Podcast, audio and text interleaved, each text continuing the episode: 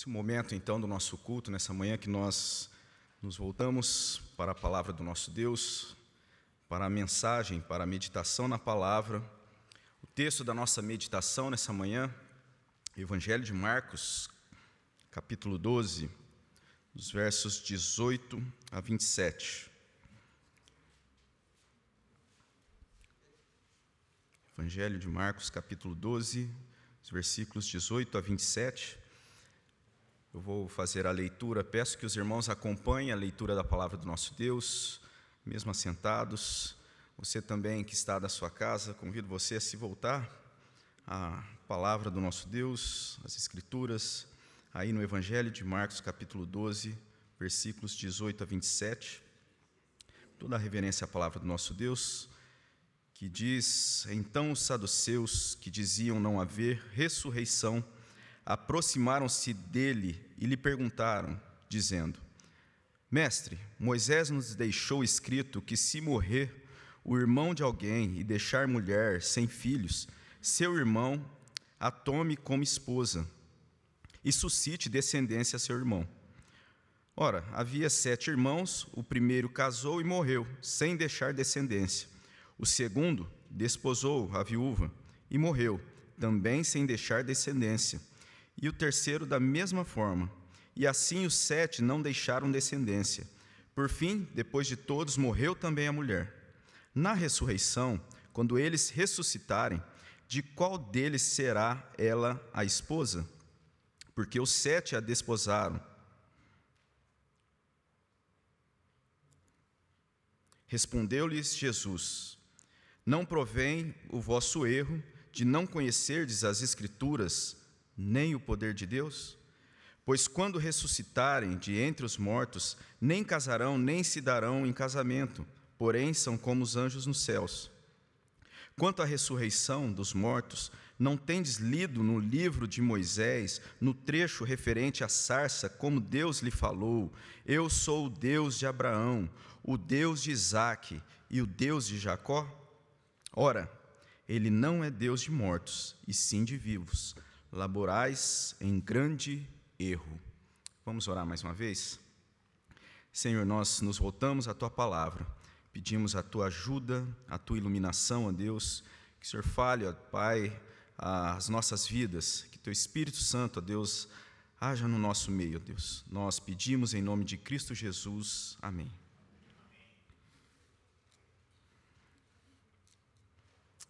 Poucos dias, ah, uma reportagem trouxe a informação que um dos voos que chegavam de Porto Alegre, é, em São Paulo, precisou arremeter por conta de uma informação ali da torre, é, dizendo que a, pista ali estaria ocupada. A, aquela a pista ali onde o avião pousaria estava ali com um avião que sairia de São Paulo para São José do Rio Preto. Então a aeronave teve que arremeter e felizmente então aquele aquele erro foi corrigido, algo que poderia ser é, de consequências ah, muito tristes e algo que poderia causar uma tragédia então, felizmente, nada aconteceu. A aeronave é, ali que chegava então de Porto Alegre arremeteu e o voo que sairia de São Paulo para São José do Rio Preto chegou aqui, a ponto que o pessoal que estava no avião só soube dessa situação ao chegar aqui. É, mas se isso não fosse corrigido, seria algo realmente é, muito triste e possivelmente algo realmente é, uma tragédia aconteceria ali. E, e erros acontecem diariamente, dia a dia, erros que tra trazem uma gravidade, uma letalidade.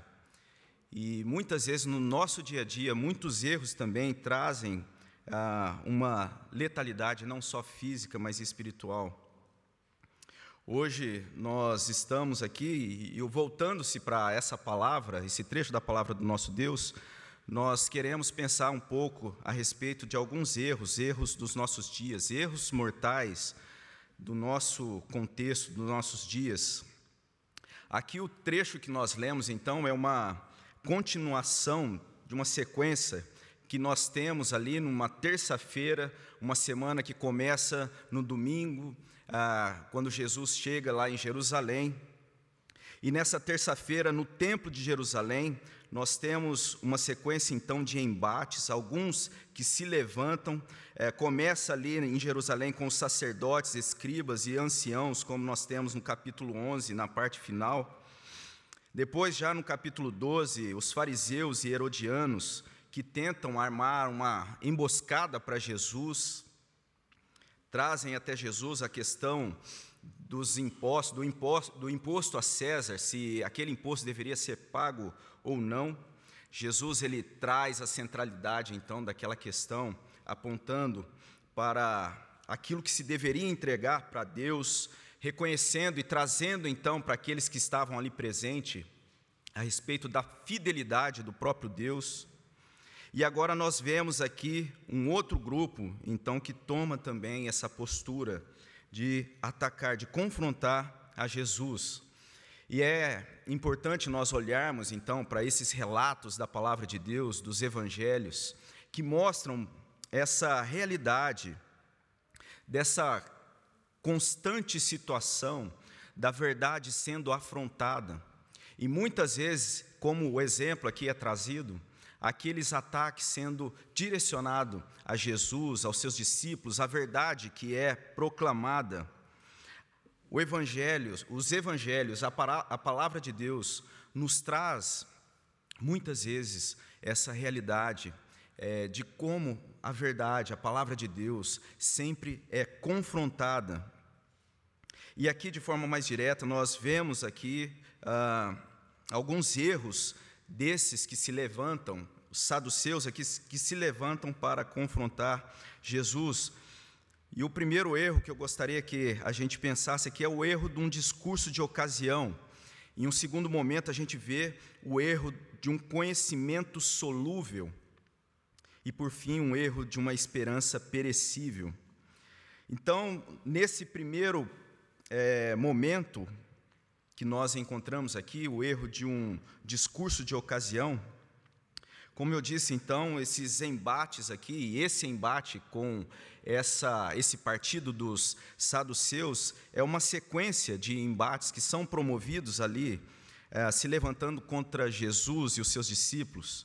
Nós vimos os anciãos, os sacerdotes do templo, no capítulo 11, depois a, a associação dos herodianos e fariseus, dois partidos contraditórios se juntando para confrontar a Jesus. E agora nós temos aqui os saduceus, que não acreditavam na ressurreição. Essa é, esse partido, essa organização dos saduceus, é uma dinastia que provinha então o sumo sacerdote.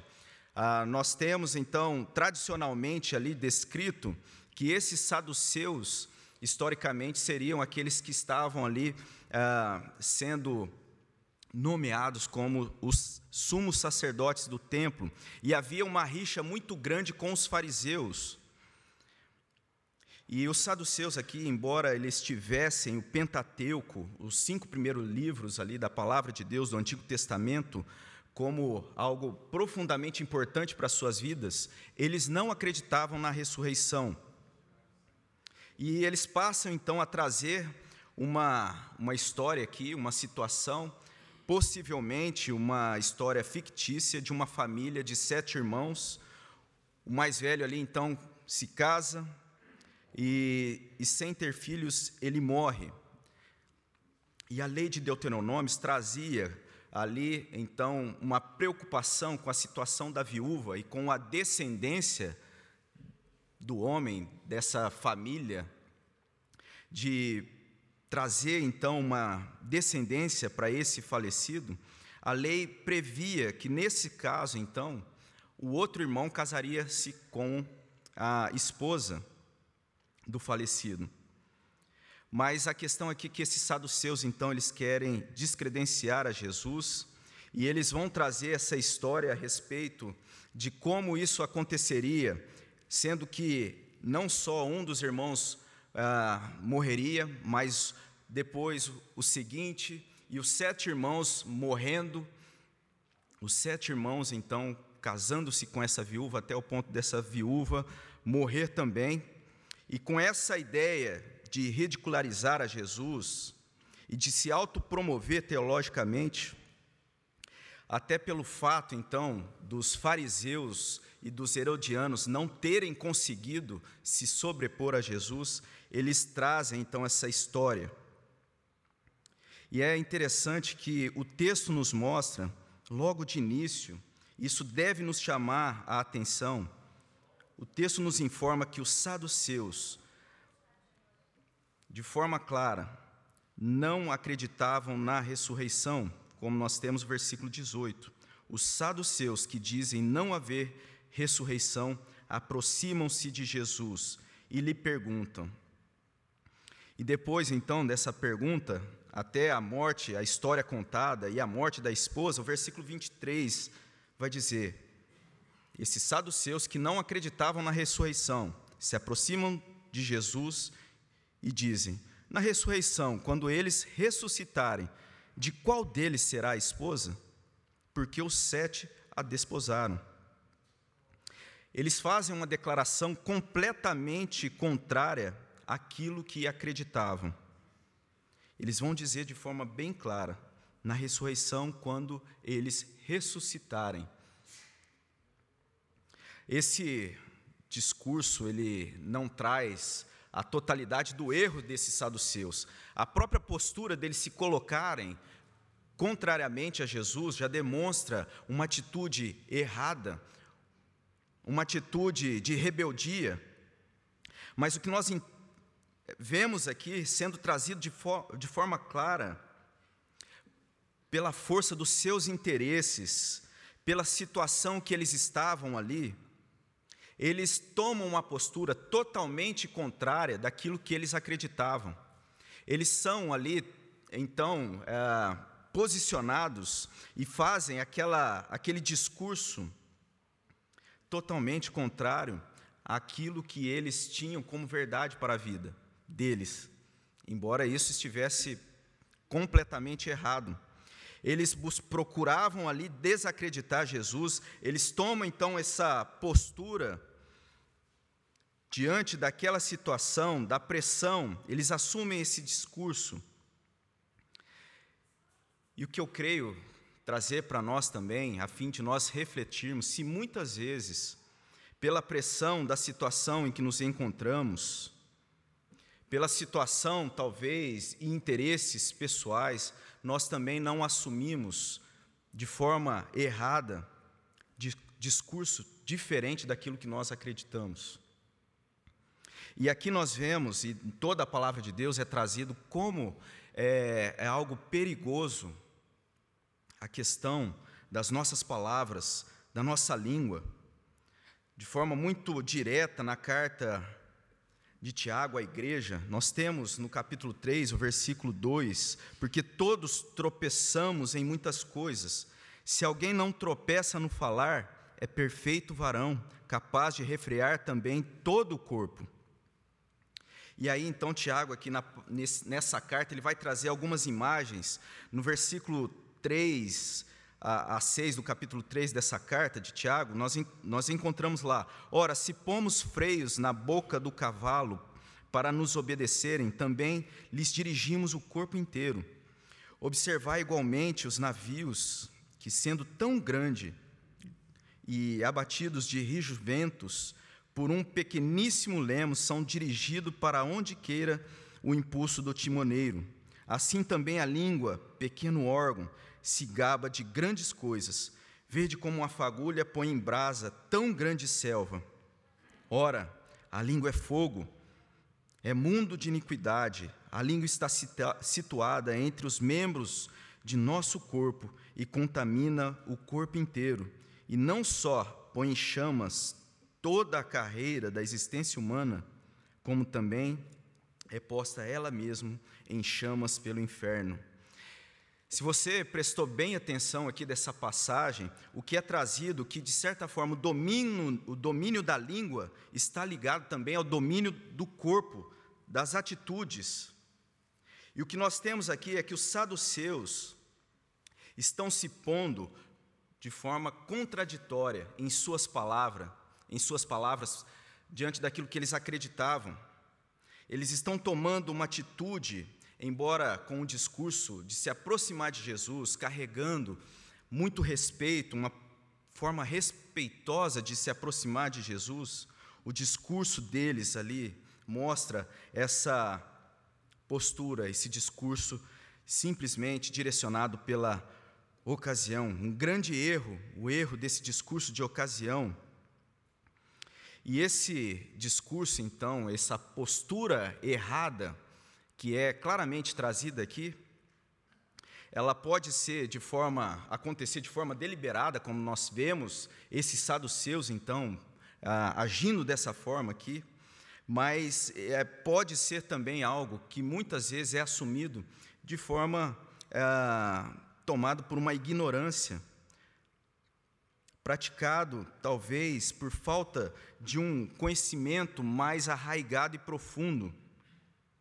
Essa história, então, que eles acreditavam ali e que eles usam para demonstrar a, a, sua, a sua ideia, querendo desacreditar a Jesus, a, agindo então para é, ridicularizar a verdade, nós temos que a, o erro que nós ah, queremos destacar e que temos claramente, além dessa rebeldia assumida, essa disposição de confrontar, é sem dúvida uma falta de integridade da parte desses saduceus.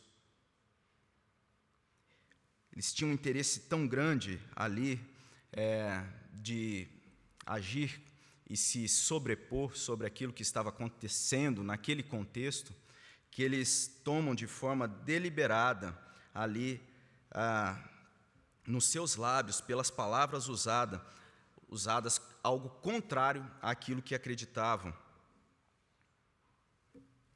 E contexto que nós vivemos, diante da, dos grandes avanços da comunicação, das possibilidades de nos expressarmos, e não só por meio das palavras, mas também no digitar dos nossos dedos, é possível que nós então carreguemos aí de forma errada e façamos, faz, é possível que nós criamos então um enredo, um discurso que vá contrário àquilo que nós acreditamos.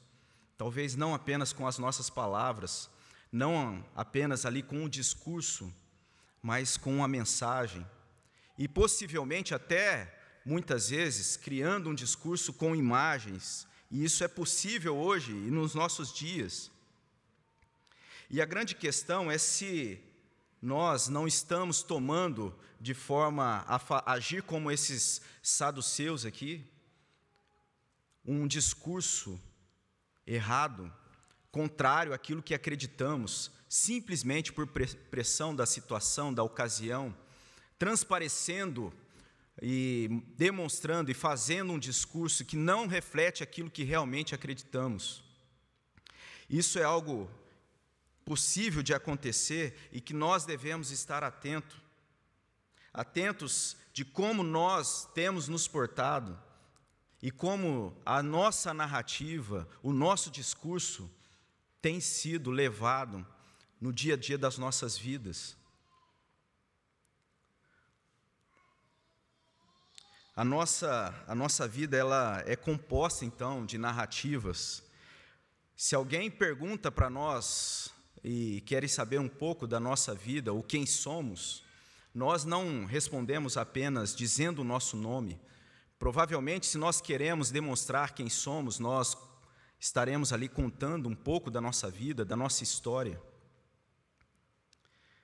E a questão é como nós temos contado a história da nossa vida.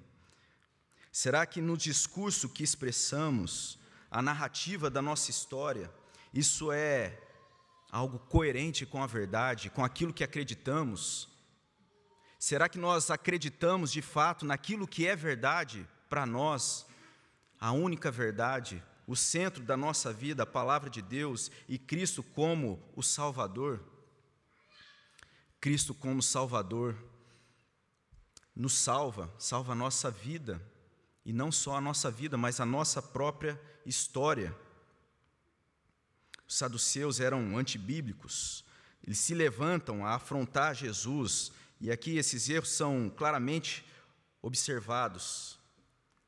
Mas um erro que acontece, e eu acredito ser algo muito sutil e muito frequente nos nossos dias, então, é esse erro, o erro mortal de se formar um discurso, simplesmente uma narrativa pela ocasião. Mas nós podemos aqui observar um outro erro mortal também, que é um conhecimento solúvel. Naquela situação, é, ali trazida, esses saduceus imersos ali na falsidade, afrontando Jesus, nós vemos que há a incoerência que é trazida da própria lei de Deuteronômios, que visava sim a proteção da viúva e da descendência do falecido. Mas a lei ali não está citando algo sobre a ressurreição. E esses saduceus, então, como representante, de certa forma ali, como liderança do templo, que levavam e criam na, no Antigo Testamento, eles não consideravam a ressurreição, mesmo encontrando no Antigo Testamento muitas afirmações a respeito da ressurreição. Por exemplo, na profecia de Daniel, profeta Daniel, capítulo 12, versículo 2, é dito lá: Muitos dos que dormem no pó da terra ressuscitarão, uns para a vida eterna e outros para vergonha e horror eterno. Ou seja, o Antigo Testamento várias vezes vai trazer a respeito a verdade da ressurreição.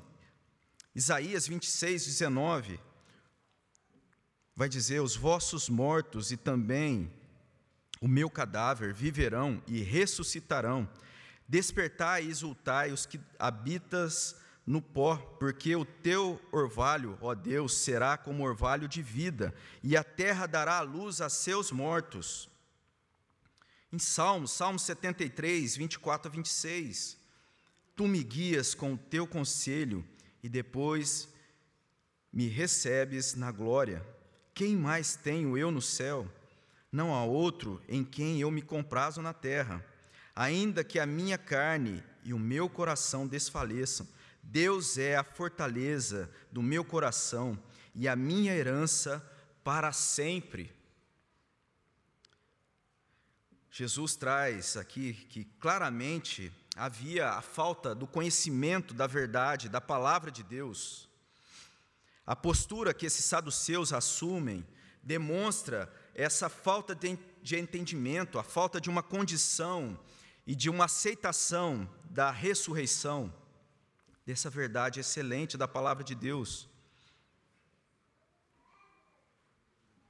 E o que é trazido ainda é que essa condição da ressurreição e da glória eterna seria algo que carrega a perfeição, que claramente traz a, a verdade de não haver a necessidade de se preocupar com uma descendência. E o que Jesus vai dizer então para esses saduceus: não provém o vosso erro de não conheceres, de não conhecerdes as escrituras, nem o poder de Deus? Pois quando ressuscitarem de entre os mortos, nem casarão, nem se darão em casamento, porém são como anjos nos céus. E aqui então nós vemos que o erro desses saduceus não estava ali simplesmente na falta de conhecer a respeito das Escrituras, mas a disposição de se viver a verdade das Escrituras. Não conheciam o poder de Deus trazido nas Escrituras. E o que é verdade da palavra de Deus, como poder de Deus, senão o próprio Evangelho da salvação de Deus? Para que eles mesmos pudessem ser salvos, como nós temos em Romanos, no capítulo 1, versículo 16. Pois não me envergonhe do Evangelho, porque é o poder de Deus para a salvação de todo aquele que crê. A ignorância aqui, então, seria a postura natural por conta de não acreditarem na ressurreição. A expectativa desses saduceus estava todas fundamentadas e dirigidas para o tempo presente, para o momento, para a ocasião, sem uma expectativa de uma existência vindoura. A esperança deles estava então limitada a essa vida. Também o apóstolo Paulo vai dizer com relação a isso, 1 Coríntios 15, 19: se a nossa esperança em Cristo se limita apenas a essa vida, somos os mais infelizes de todos os homens. O fato é que o conhecimento que faltava ali para esses saduceus não está apenas vinculado a falta de conhecimento ou de informação a respeito das Escrituras do Antigo Testamento, mas, sobretudo, a falta de uma disposição ou uma honestidade de se colocar diante da palavra de Deus como verdade. Não faltava apenas o conhecimento da palavra de Deus, das Escrituras, mas o conhecimento do próprio poder de Deus conhecimento faltoso, medíocre, conhecimento que se dilui.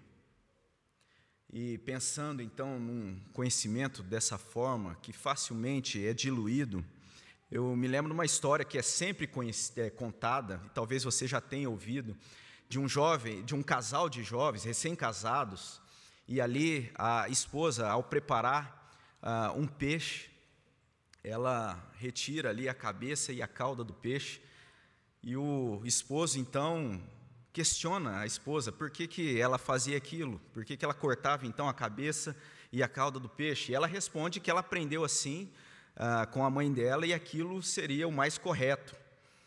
E aquilo então leva o, o jovem, o esposo ali, recém-casado, a, a ficar encucado com aquilo, até o ponto dele perguntar então para a sogra é, por que, que o correto seria cortar a cabeça e a cauda do peixe. E a sogra responde que havia aprendido com a mãe. E uma determinada ocasião, então, eles têm ali a oportunidade de almoçar na casa da avó da esposa. E lá, então, ele, não aguentando de curiosidade, pergunta então para a senhora, para a avó da esposa, por que, que o correto seria cortar a cabeça e a cauda do peixe? E a senhora simplesmente responde: Não, eu corto porque a frigideira que eu uso é pequena. Ou seja, aquilo que foi tomado como verdade era algo que não estava profundamente ah, pesquisado ou aprofundado. Um conhecimento ali que se fez solúvel, diluído embora fosse um conhecimento que carregava uma tradição, embora fosse um conhecimento, uma, algo conhecido e trazido como verdade, reconhecidamente ali ah, como verdade, trazido eh, de forma tradicional, mas que não foi ali aprofundado, não foi procurado saber a razão até o fato de se encontrar então a verdadeira, o verdadeiro fundamento daquilo. Conhecimento superficial. O que nós podemos então ter é que esse conhecimento ele não está aqui sendo trazido simplesmente pela questão da amplitude daquilo que se conhece. Nós temos muitos testemunhos de pessoas muito simples e talvez com conhecimento da palavra de Deus até não muito vasto, mas conhecimentos profundos, trazido com profundidade, que testemunham de forma verdadeira, coerente e correta da palavra de Deus, porque está fundamentado na palavra de Deus e no poder de Deus.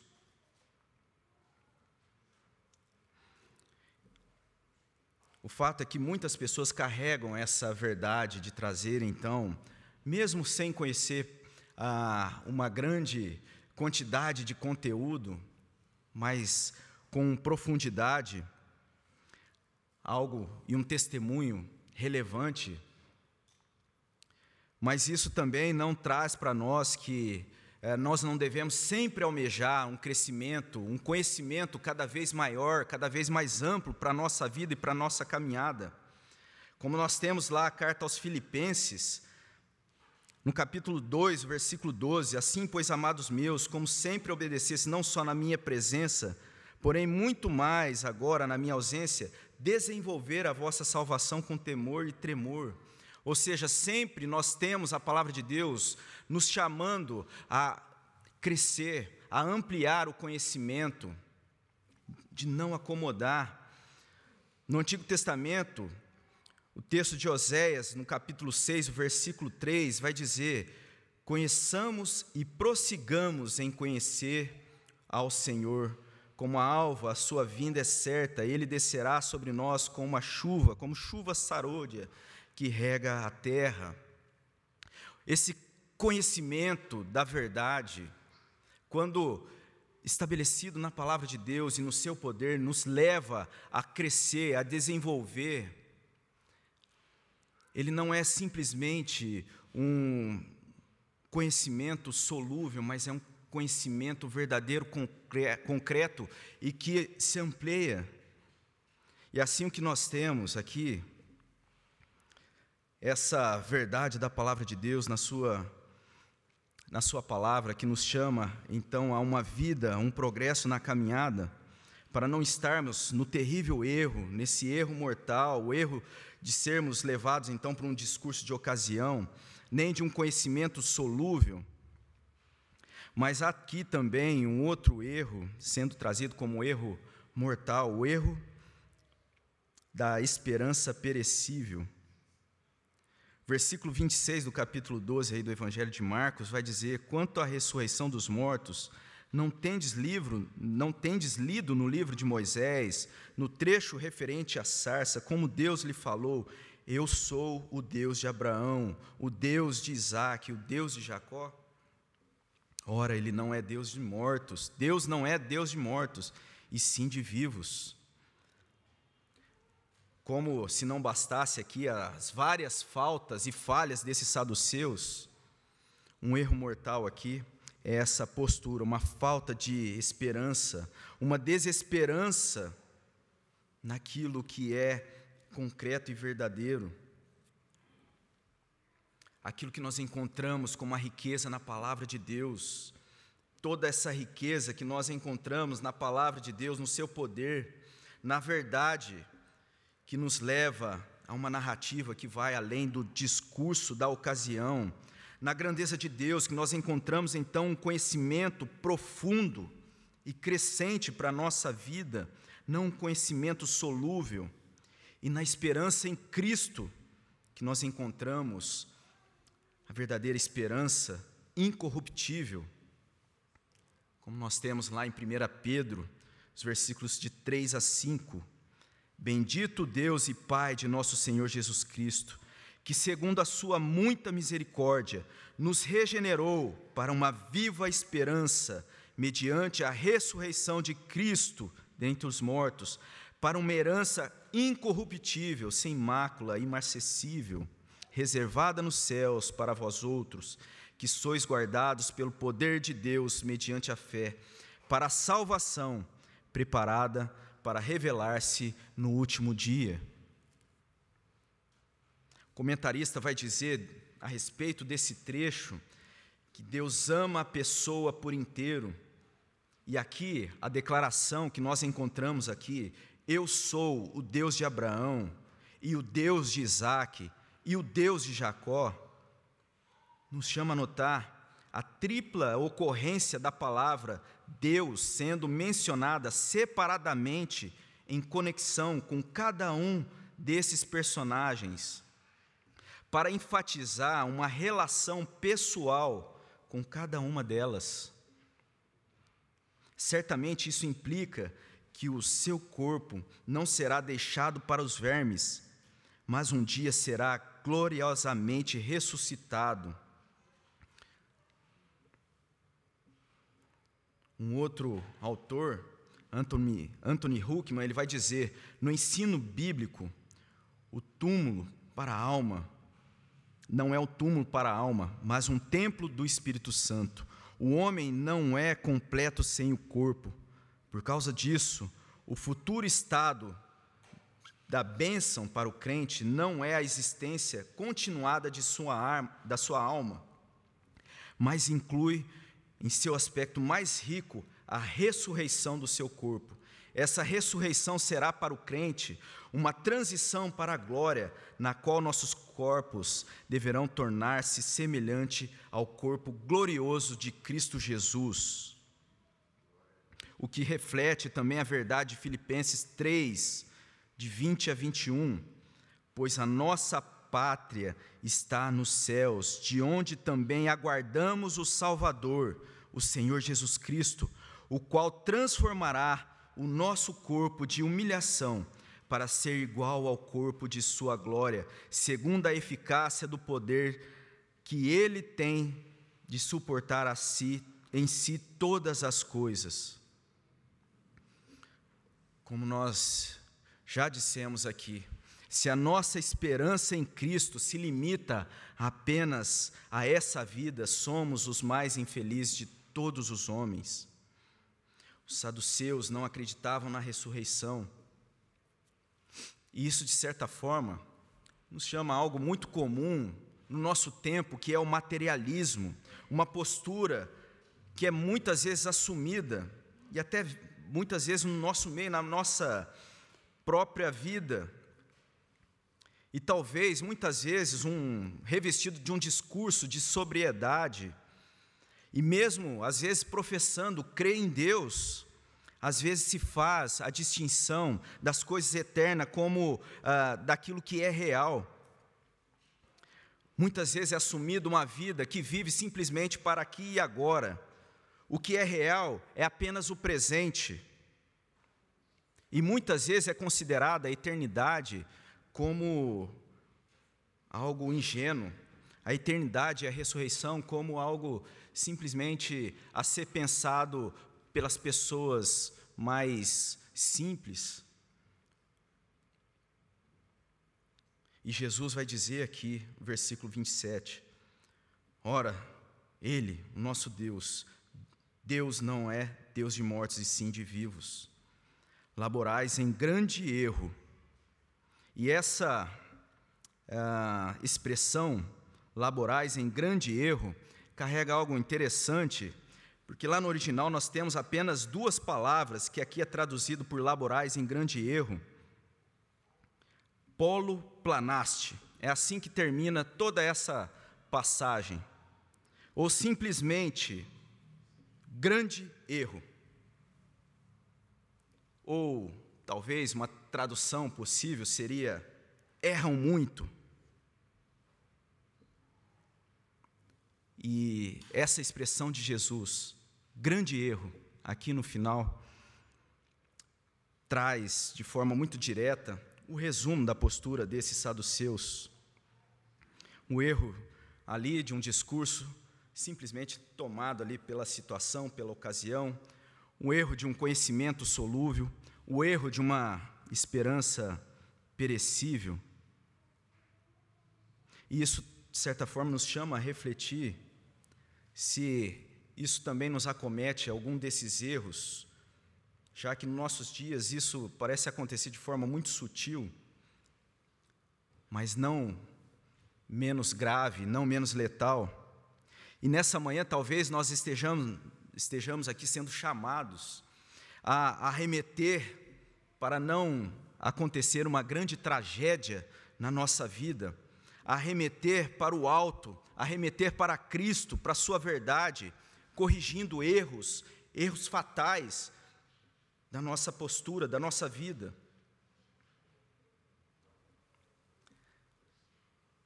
E seria muito fácil aqui nessa manhã cair aqui então em uma exposição simplesmente legalista, trazendo aqui aquilo que é errado, um discurso, então, trazendo é, erros a não serem cometidos no falar, no agir, no crer. Mas a grande verdade é que, para todos esses erros aqui, nós nos deparamos para a verdade central, que toda palavra vai apontar. a graça que nós encontramos em Cristo Jesus. E como o hino que nós cantamos aqui, Jesus, a vida nos deu, e a fim de dar-nos a salvação, na tumba triunfou, cantemos seu poder, morreu, mas ressurgiu, a vida eterna ali nos deu, e a morte destruiu.